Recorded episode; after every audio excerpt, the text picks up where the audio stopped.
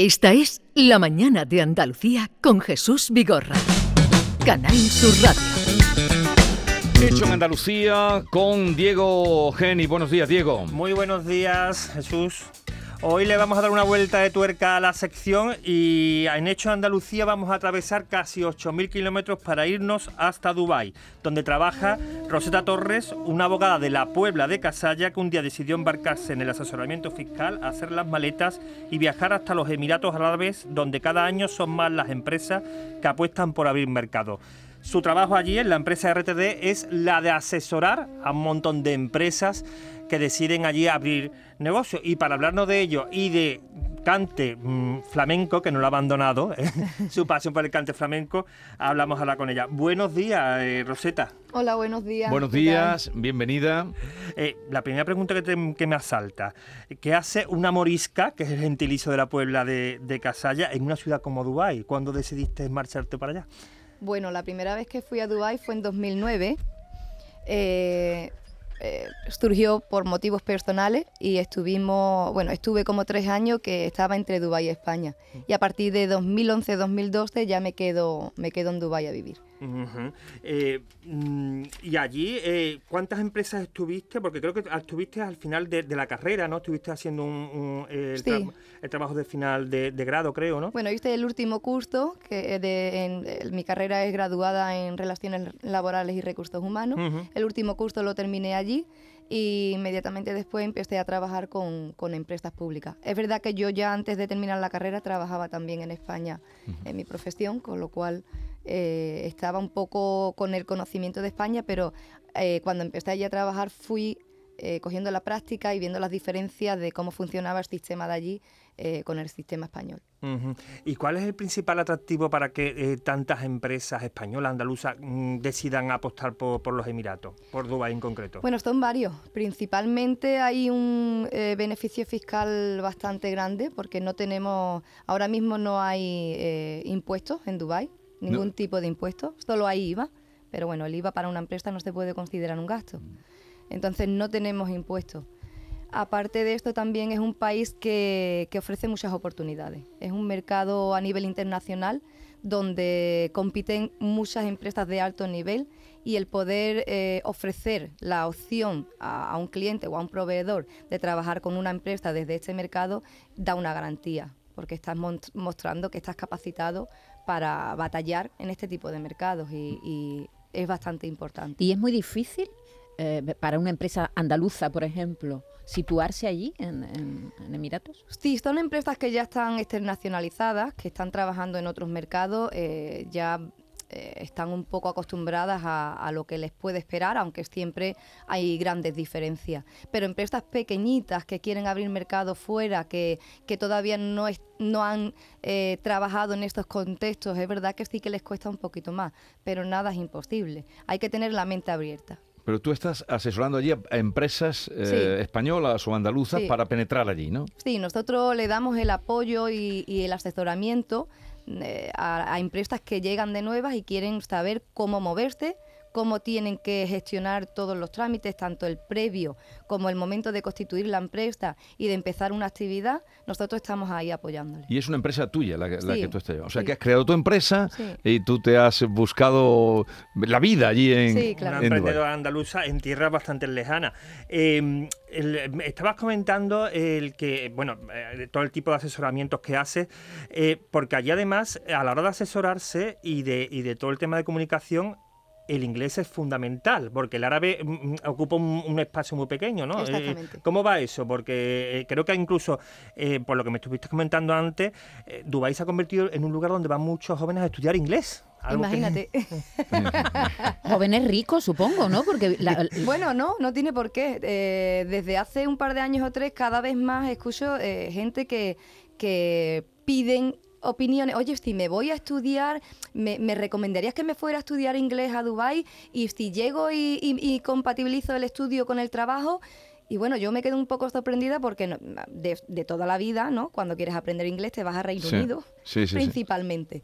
Y yo creo que, bueno, es una, una excusa como para irse a, a este país a, a ver qué opciones o qué qué oportunidades laborales te encuentran, tanto como empresa como trabajadores también. Porque, trabajo no falta allí. Mm, la verdad es que no. Para quien quiera trabajar. paro es muy bajita. Para quien quiera trabajar, hay trabajo. allí ahora mismo? Muy baja, no sabría decirte, pero prácticamente casi no existe. Pero se, necesitará una visa, ¿no? Para trabajar, si ¿no? tienes un puesto de trabajo y un visado de trabajo, no puedes permanecer allí. Mm. con lo cual esto garantiza... Ya sabemos lo que ocurre con las mujeres en los países árabes. ¿El hecho de ser mujer a ti te ha, te ha creado algún tipo de barrera en Dubái? Para nada.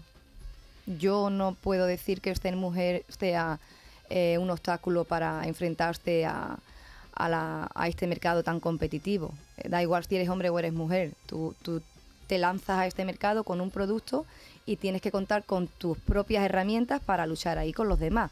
Ahí no se va a mirar si es hombre o es mujer.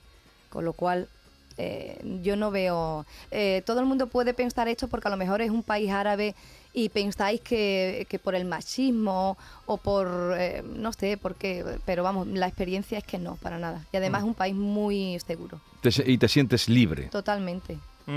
Eh, ¿Qué es lo que más le gusta a, en los Emiratos de, los productos andaluces, de lo que exporta Andalucía? Bueno, el aceite de oliva. El aceite de oliva. Pero tengo que decir, tengo que decir que el aceite de oliva que hay allí no es el bueno. Y lo digo porque cada vez que vengo la maleta la tengo que cargar. Ya, ya, ya, también creo que nos guardamos el bueno para nosotros. ¿Qué tipo de aceite es el que, llega? Aceite de oliva. Eh, no, pero digo el que llega allí. ¿Qué dices tú que no es el pues, bueno, eh, no, es de primera calidad. No, no, no lo es. No, es virgen extra, por ejemplo. no tiene el mismo olor, el mismo color, para nada. ¿A qué precio está allí el litro? Está caro. Muy caro. pues te puedo decir que una botella de un litro, a ver qué calcule, alrededor de 8 o 10 euros te puede costar. O sea, el doble del de, el, aceite, el, el, doble, del virgen extra, el doble. del precio normal. Después habrá otros que están un poquito más caros. Y he de decir también que hay aceites eh, de origen libanés y de otros países árabes que son muy buenos. Claro, son también productores, ¿no? Eh, el aparte del aceite, la cultura andaluza hay allí cala bastante en cuanto a artesanía, todo lo que tenemos. Es que yo creo que nosotros tenemos su cultura o parte de su cultura. Eh, inclusive la decoración aquí en las casas eh, son muy árabe. yo, yo la verdad es que no lo sabía. Cuando llegué allí digo, uy, pero si estas son las lámparas que yo tengo en casa. ¿Y, qué tipo de empresas eh, son a las que tú estás asesorando?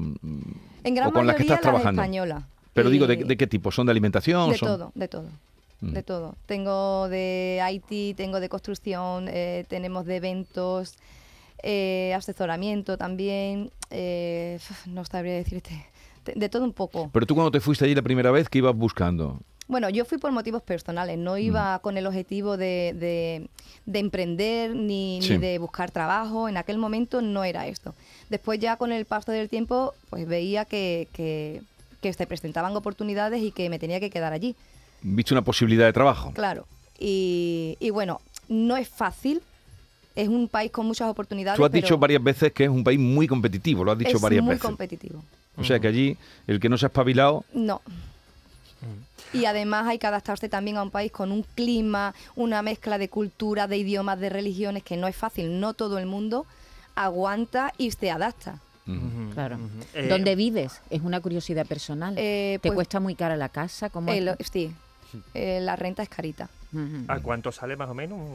Pues lo básico, básico, un estudio que no tiene habitación, pues en torno a unos 800, 900 euros. bueno, así está Madrid también y, Barcelona. Oye, eh, por cierto, allí sigues cantando flamenco. Porque Cuando me dejan. Pero bueno. ¿En serio? Porque no, porque no has mandado, creo que era por, parte de madre, por donde te venía el tema del cante flamenco, ¿no? Sí, mi madre es que es una flamenca y además canta como los ángeles. ¿Y allí cantas, haces algún tipo de espectáculo? O... Sí, sí. Ahora hemos terminado septiembre, llevábamos desde febrero en un restaurante que se llama Lola y aprovecho. Sí, sí, sí, aprovecha para cuando vayamos, para cuando vayamos.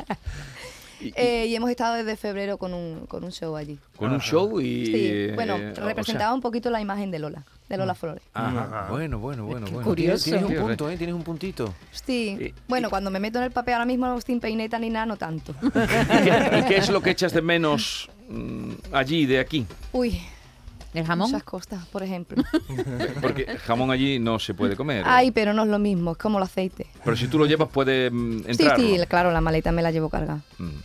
Bueno, pues conocemos una asesora con peineta. ¿Cuál, es la temperatura, la, temperatura habitual que tenéis allí?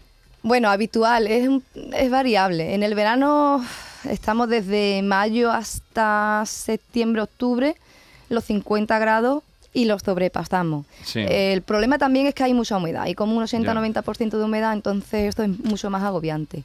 Ahora cuando yo me he venido en el mes de noviembre, pues estábamos unos 35 grados y con muy poquita humedad y ahora ya se puede estar en la playa, se está muy a gustito, disfrutas de, las terrazas, de estar fuera en Dubai y no todo el día debajo del aire. Por eso han hecho el mundial ahora. Sí, claro, claro, han cogido la fecha propicia. Roseta Torres, eh, gracias por la visita. Muchas gracias. Eh, Diego Genis, igualmente por la invitada que nos has traído y hasta la próxima, que vengas por aquí.